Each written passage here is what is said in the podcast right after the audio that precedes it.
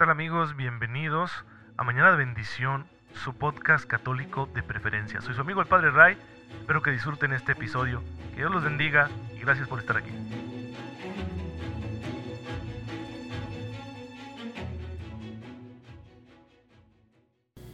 Muy buenos días hermanos, muy feliz lunes, bienvenidos a su podcast católico favorito, Mañana de Bendición. Soy su amigo el Padre Ray, espero en Dios que se encuentren muy pero muy bien, gozando de cada cosa buena que el Señor ya está poniendo en nuestras vidas porque nos ama, de su gracia. Recuerden que la gracia de Dios nos permite poder hacerlo todo a la manera de Cristo y entonces encaminarnos al cielo. Así que bueno, pues a darle con toda la actitud que Dios está con nosotros. Pues ya está muy cerca la Navidad, se está yendo rapidísimo este año. Yo la verdad que no lo sentí, eh, la pandemia nos obligó a multiplicar el trabajo, ¿no? Por aquello de que las misas, las reuniones tienen un aforo limitado, pues hubo que poner más horarios y entonces hemos estado bastante acelerados y quizá por eso se me ha ido tan rápido. Pero gracias a Dios, eh, estar ocupado me ha ayudado muchísimo a tener como salud mental y además pues no rendirnos ante la pandemia, seguir haciendo lo que como cristianos tenemos que hacer con o sin pandemia. Ya no volver atrás, ya nada de que, ah, vamos a cerrarlo todo de nuevo. No, para nada. Así la pandemia se quede para toda la vida. Nosotros tenemos que seguir adorando a Cristo, escuchando su palabra, celebrando los sacramentos y encontrándonos unos con otros. Sí, con los cuidados que sean necesarios por esta enfermedad o por cualquier otra, pero tenemos que seguirlo haciendo porque es esencial para nosotros. No es algo accesorio ni secundario, no lo podemos relegar como si se tratara de ir al espectáculo, a algún entretenimiento, al cine. No, para nosotros esto es vida, así que no vamos a renunciar a ello. Bueno hermanos, pues el día de hoy estamos celebrando a San Nicolás de Bari, el célebre Santa Claus. Sí, ¿de quién se trata? Pues miren, hay datos históricos bastante interesantes acerca de este gran santo que habría vivido en el siglo IV. Originario de Patara, eh, que se localiza en lo que hoy es Turquía, y que pues criado por unos padres católicos fue creciendo en virtudes y decidió dedicarse al servicio del Señor. Cuando mueren sus padres, todo lo que le heredaron, que al parecer eran de familia acomodada, lo puso al servicio de los necesitados. Se retiró a vivir un tiempo en soledad, llegó a ser sacerdote y se convertiría en obispo de la ciudad de Mira. Por eso también se le conoce como San Nicolás de Mira, eh, eh, que también se encuentra en lo que hoy es Turquía. Fue detenido bajo el gobierno del emperador Licinio y liberado bajo el de Constantino. Participó en el concilio de Nicea en el año 325, el primer concilio universal de la Iglesia Católica. Sus restos descansan en la ciudad italiana de Bari y de allí el sobrenombre de San Nicolás de Bari.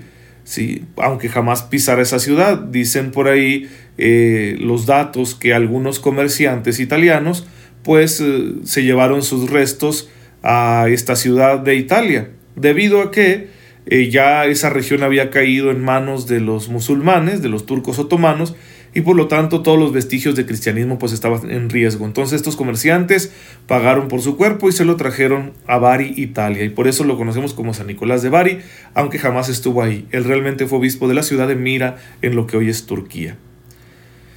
Debido a su fama de santo caritativo, su figura se ha desvirtuado y lo hemos convertido así de San Nicolás en el famoso Santa Claus una figura eh, caricaturizada y demasiado consumista que pues desafortunadamente ha llegado a ocupar el lugar de San Nicolás. ¿Por qué se ganó esa fama? Bien, pues al parecer porque debido a su caridad, al que estaba siempre pendiente de las necesidades de los pobres, de sus feligreses más pobres, buscaba la manera de proveerlos. En especial, a aquellos que se encontraban en la necesidad de casar a sus hijas. Recuerden las costumbres antiguas. Tienes un hijo, llega a la edad casadera y tienes que proceder para conseguirle un matrimonio. Entonces, cuando se casaba una hija había que darle una dote, es decir, una provisión. Y pues era difícil que se casara una joven que no tuviera una provisión. Entonces, los pobres batallaban para poder casar a sus hijas. Y lo que hacía este santo era que anónimamente por las noches les deslizaba furtivamente algún don, alguna bolsa de dinero, alguna prenda rica, para que pudieran darla como dote de sus hijas y entonces poderles casar. Así que por esas obras de caridad se le ha conocido como un santo dadivoso y eso lo llevó a convertirse en el Santa Claus de los niños, que trae regalos en Navidad. Sin embargo, se trata de un ejercicio muy fino y delicado de la caridad, porque lo que trataba de hacer San Nicolás de Mira, San Nicolás de Bari, obispo, era ocultarse de manera que su caridad nadie la descubriera y no lo alabaran por ello. Porque así tiene que ser la caridad, tiene que ser anónima, lo más anónima posible. Y esta es una enseñanza de Jesucristo nuestro Señor, que no sepa tu mano izquierda lo que hace tu mano derecha. ¿Sí? Entonces hay que dar, pero sin buscar el reconocimiento ni el aplauso. Pues por ahí va el asunto y esa fue la vida de este gran santo. Pidamos su intercesión y en la iglesia tenemos la costumbre de pedir su intercesión cuando pasamos por alguna necesidad económica. Así que si es tu caso, si estás batallando para cubrir tus necesidades materiales, si perdiste tu trabajo, si te redujeron el sueldo, si tienes alguna necesidad material que no estaba prevista y te puso en aprietos, pídele la intercesión a San Nicolás. No, no empieces a desesperarte ni a pensar en, en tranzas, en hacer cosas bajo el agua para solucionar esa necesidad, no. Pide la intercesión de este gran santo. Dile, así como ayudabas a los pobres en aquel entonces, ayúdame a mí ahora que me ven apuros, porque quiero seguir honrando a Dios con mi manera de proceder en el trabajo, con mi manera de usar las cosas de este mundo. Sin embargo, ahora que me veo necesidad, pues te pido tu ayuda. Y será un momento muy bonito de pedirle a San Nicolás, de pedirle a Dios por intercesión de San Nicolás, que nos ayude en nuestras necesidades materiales. Pues bueno, no nos quedemos con el Santa Cruz de la Navidad. Creo que a partir de la figura de San Nicolás de Baristo puedes contarle algo muy bonito a tus niños y puedes enseñarles acerca de la generosidad. Déjenme contarles, siempre lo hago, la experiencia que me tocó vivir eh, en el ejercicio de mi ministerio pastoral. Resulta que, que me tocó una comunidad en la que tenían la costumbre que el 6 de diciembre le daban un alcancía a los niños. El día de San Nicolás le daban un alcancía a los niños. Entonces los niños ahí podían ahorrar lo que fuera, ¿no? De lo que le daban sus papás, un, pesito, ¿verdad? O un dulce, o, o, algún juguete del que quisieran desprenderse. Y el día 24, el día de Nochebuena, eso se lo llevaban a algún niño más pobre. Y la verdad es que a mí me encantó esa costumbre porque más que insistirle a los niños en que, ah, los regalos, no el juguetito, que hay que hacerlo, ¿eh? Hay que hacerlo. La, infancia es una etapa de ilusión. Y si Dios te permite tener la solvencia, entonces regálale un juguetito a tus hijos. No es superficial, no lo es, porque el niño necesita esa parte de su vida, la parte lúdica. Pero no se damos al consumismo, ah, lo más caro, ¿no? Y si no tenemos esto, entonces el niño se va a sentir mal. Pues no, no le rompas la ilusión, pero enséñale a ser generoso. Así que a mí me encantó esa costumbre. El 6 de diciembre le damos la alcance a los niños para que ellos ahorren durante algunos días hasta el día de Nochebuena. Y en Nochebuena ellos lo compartan con los más necesitados. A mí me parece una cosa excelente. Pues bueno, hermanos, ahí está. Tenemos que generar nuevas costumbres, nueva cultura. Como cristianos siempre lo hemos hecho y este tiempo no debe ser la excepción para combatir la superficialidad y el consumismo. Pero bueno, San Nicolás de Bari amaba a Cristo, por eso su vida de oración, por eso su vida como sacerdote y obispo y por eso su generosidad con los pobres. Cristo es el motivo de todo. Vamos a conocer al Señor de la mejor manera posible. Para ello estamos haciendo aquí en Mañana de Bendición este sencillo ejercicio de reflexión teológica acerca del misterio del Salvador.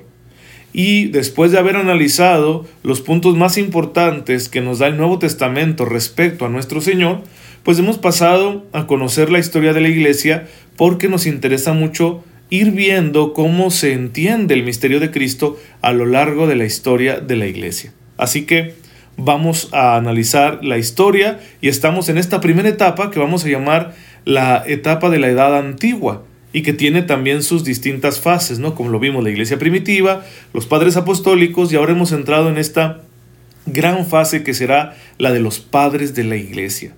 Vamos a ver qué es lo que la iglesia vive en esta etapa. Bien, tenemos ya nosotros una reflexión cristiana más sistemática, a partir, por ejemplo, de la exégesis bíblica o del pensamiento teológico acerca de los misterios de la fe. Por eso tenemos obras como las de Orígenes de Alejandría, que fue un gran intérprete de la Biblia, un conocedor excelente de las escrituras. Y también tenemos nosotros reflexiones teológicas tan avanzadas como las de Tertuliano, que tiene ya un tratado sobre la Santísima Trinidad, aunque el lenguaje acerca de la Trinidad aún no ha sido definido dogmáticamente. Eso empezará a suceder después, especialmente a partir del concilio de Nicea que se celebrará en el año 325. Pero además, ¿qué tenemos?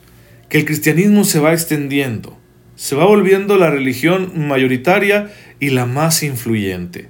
Y entonces empiezan a cambiar las aguas en el contexto sociocultural del imperio romano. Las persecuciones más crudas no han podido acabar con la iglesia, ni tampoco las divisiones internas que se han dado desde muy temprana edad. Y el cristianismo se ha fortalecido. Tiene ya unos procesos de formación para los que quieren acercarse al misterio de Cristo. Estamos en los inicios del catecumenado. Tenemos el ejemplo de los grandes santos, los grandes mártires. La iglesia se está consolidando. Las jurisdicciones eclesiásticas se empiezan a definir. Tenemos ya obispos con sus diócesis, sus presbíteros, sus diáconos establecidos en la gran mayoría de las ciudades del Imperio Romano. Asimismo, los sacramentos que se celebran de manera ordenada, cotidiana empiezan a desarrollarse tratados acerca de los sacramentos, tenemos ya textos que regulan la liturgia, tenemos la figura del Papa, el obispo de Roma, que tiene cada día mayor relevancia, y bueno, pues ese es el contexto del cristianismo, una religión en pleno crecimiento. Las persecuciones solo han contribuido a fortalecerla. Y por eso, pues se van a ir haciendo las cosas hacia el lado de los cristianos. El paganismo cae en decadencia va desapareciendo, aunque no desaparecerá por completo o al menos en su relevancia social hasta siglos después, pero tenemos ya el auge del cristianismo. Y eso es lo que va a llevar al emperador Constantino, que se convierte en heredero de la figura imperial, para que en el año 313, después de una victoria sobre sus rivales y de quedarse como el único emperador de todo el imperio romano, vaya a elaborar un edicto, el edicto de Milán, un decreto imperial mediante el cual va a establecer que se deje de perseguir a la iglesia. ¿Sí? En la teoría es cesar las persecuciones contra el cristianismo. En la práctica va a significar darle al cristianismo la mayor relevancia en la cultura del imperio. La madre de Constantino era católica, se dice de Constantino que era catecúmeno, no estamos seguros si se bautizó o no, aunque si lo hizo debió haberlo hecho hacia el final de su vida. Puso su capital en la ciudad de Bizancio, que se llamó a partir de él Constantinopla. Y bueno, pues tenemos entonces que el cristianismo entra en otra etapa porque dentro del entorno del imperio va a dejar de ser perseguido. Tenemos ese dato histórico muy relevante para entender esta etapa de la iglesia. Pero luego tenemos otro. Si bien el asunto de las persecuciones dentro del imperio ha terminado, la iglesia va a empezar a experimentar cada vez más dificultades internas. Es lógico, cuando un fenómeno social se masifica, puede perder calidad. Es como cuando tú y yo decimos, va, este restaurante cuando era el único, así sencillito y que sus dueños te atendían, la comida estaba tan rica. Ahora que ya es una cadena, una franquicia, ya no sabe igual. Pues así sucede con el cristianismo también. En cuanto empieza a ser la religión mayoritaria, pues mucha gente ya lo es por conveniencia, por inercia social, por tradición, ya no precisamente por convicción. Y además de esto, del enfriamiento de las costumbres cristianas, vamos a tener un problema más serio todavía con las herejías, con aquellas propuestas de algunos personajes, especialmente eclesiásticos, que van a ir diciendo cosas contrarias a la fe. Esto ya se había presentado desde el principio. El Nuevo Testamento nos da una imagen de estas divisiones. Por ejemplo, San Pablo menciona explícitamente a los judaizantes, a los que querían evangelizar a los paganos, pero haciéndolos primero judíos. También de alguna manera San Pablo menciona a los gnósticos. La herejía gnóstica siempre ha sido muy, ¿cómo les diré?, pegajosa en la historia de la iglesia. ¿De qué se trata el gnosticismo? Bueno, en primer lugar tiene una característica esotérica. En la palabra gnosis significa conocimiento y sería algo así como que no te salvas por la fe, sino por el conocimiento secreto. ¿sí? Y eso como vende, ¿eh? ¿Cómo ven? Ustedes entran en las redes sociales hoy y van a encontrar un montón de esas cosas. El libro secreto de la sabiduría, ¿verdad? El evangelio apócrifo de no sé qué, la verdadera historia de Jesús, el conocimiento de los extraterrestres. Puras patrañas. La verdad es que son puras patrañas. Es porque vende mucho el hecho de decir, ah, soy de los elegidos, que tengo el conocimiento secreto y soy superior a los demás. Soy un iluminado. Y básicamente será el gnosticismo, una religión esotérica para los puros iniciados no una religión pública como el cristianismo. Sí, el cristianismo es una religión exotérica, es decir, está abierta a todos. Todos pueden saber lo que hacemos, todos pueden conocer nuestros textos sagrados, todos pueden enterarse de nuestras costumbres y hasta de nuestra historia. Nada de eso está oculto. Y si alguno me dice ahorita, ay, el archivo secreto Vaticano, el archivo secreto Vaticano no es secreto. Los investigadores pueden entrar ahí y revisar se le llama secreto porque es el archivo de la secretaría. ¿Sí? Claro que no todo se da a conocer ahí en el momento. ¿Por qué? Porque hay cuestiones diplomáticas muy sensibles. Pero no crean que van a encontrar ustedes ahí los evangelios que ocultó la Iglesia Católica. Porque la Iglesia no ha, no ha escondido ningún evangelio. ¿Sí? Lo hubiera hecho desde el principio, pero el principio la Iglesia no gozaba de ningún poder. Esa relevancia política y social pues no se consolidaría sino hasta la Edad Media. Bien una lanza rota, ¿no? Por la fama de la iglesia con este comentario. Sí, pero ahí está ya esa herejía y Pablo de alguna manera la, conoce y la denuncia cuando habla de los que se creen espirituales, como si estuvieran por encima de los demás. El gnosticismo es una herejía dualista que habla de dos principios equivalentes, un Dios bueno y un Dios malo. El Dios malo habría producido la materia y el Dios bueno el espíritu, de manera que nuestra existencia material pues sería la verdad como una especie de castigo. No, no es lo mejor y tendríamos que liberarnos de ella. Cuidado con cómo cristianos caer en ese dualismo. Los cristianos no somos dualistas. Recuerden que Cristo vino a este mundo en la carne y que estamos esperando la resurrección de la carne. ¿Sí? Nosotros no somos dualistas. La materia Dios la hizo y es buena como todo lo que Dios hace. Que esté lastimada por el pecado es otra cosa, pero no significa que sea completamente mala. Así que muy atentos a eso. Bien, además de este tipo de herejías así esotéricas, pues tenemos otras que no lo son tanto, son más abiertas y que atacan directamente el misterio de Cristo. Hay muchas, sí, hay muchas como el donatismo, el adopcionismo, el docetismo, etc unas en torno al misterio de la iglesia, otras en torno al misterio de Cristo. Por ejemplo, el docetismo viene de la palabra griega dokein, que significa aparecer, y que señalaba que Cristo solo había padecido en apariencia, no sufrió verdaderamente, solo fue una apariencia. Porque a algunos cristianos les seguía pareciendo escandaloso que el Hijo de Dios se encarnara y sufriera una muerte tan humillante. Sí, como que no cabe en nuestros esquemas mentales. Sin embargo, la mayoría de esas herejías iniciales no tuvieron gran impacto. La que sí fue el arrianismo, la doctrina de Arrio, un sacerdote de Alejandría que tenía ciertas pretensiones de carrera eclesiástica y que al no convertirse en patriarca de Alejandría como lo deseaba, pues empezó a propagar sus ideas y alejarse cada vez más de la fe ortodoxa, que sostenía eh, Arrio, decir que Cristo no es Dios, es solo un hombre eminente, adoptado por Dios y por eso le llamamos hijo de Dios, pero no es de verdadera naturaleza divina. Esta doctrina sacudiría tanto a la iglesia, especialmente en la parte oriental, que tendría que convocarse un concilio. El emperador Constantino vio en peligro la estabilidad política de su imperio, porque ahora dentro de la religión mayoritaria empezaba a darse esta división. No pocos sacerdotes y obispos siguieron la doctrina de Arrio.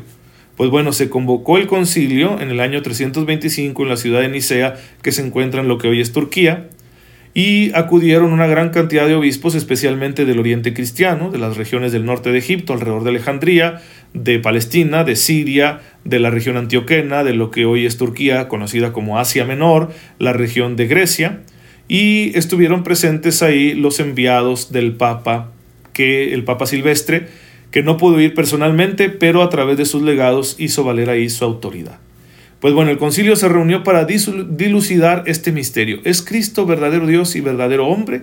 Entonces aquí tenemos un dato muy importante para la cristología, pero lo vamos a ver a profundidad mañana para que no se pierdan el siguiente episodio. Voy a dejarlos intrigados para que sigan en sintonía con Mañana de Bendición. Te damos gracias, Padre porque a través de la historia de la Iglesia nos muestras cómo tu mano providente nos ha ayudado a crecer en la fe y cómo el Espíritu Santo nunca ha dejado de actuar en medio de tu iglesia para que sigamos conociendo y anunciando el misterio de tu Hijo, el que vive y reina por los siglos de los siglos. Amén. El Señor esté con ustedes. La bendición de Dios Todopoderoso, Padre, Hijo y Espíritu Santo, descienda sobre ustedes y los acompañe siempre. Muchas gracias hermanos por estar en sintonía con su servidor. Oren por mí, yo lo hago por ustedes y nos vemos mañana, si Dios lo permite. Síganse cuidando mucho.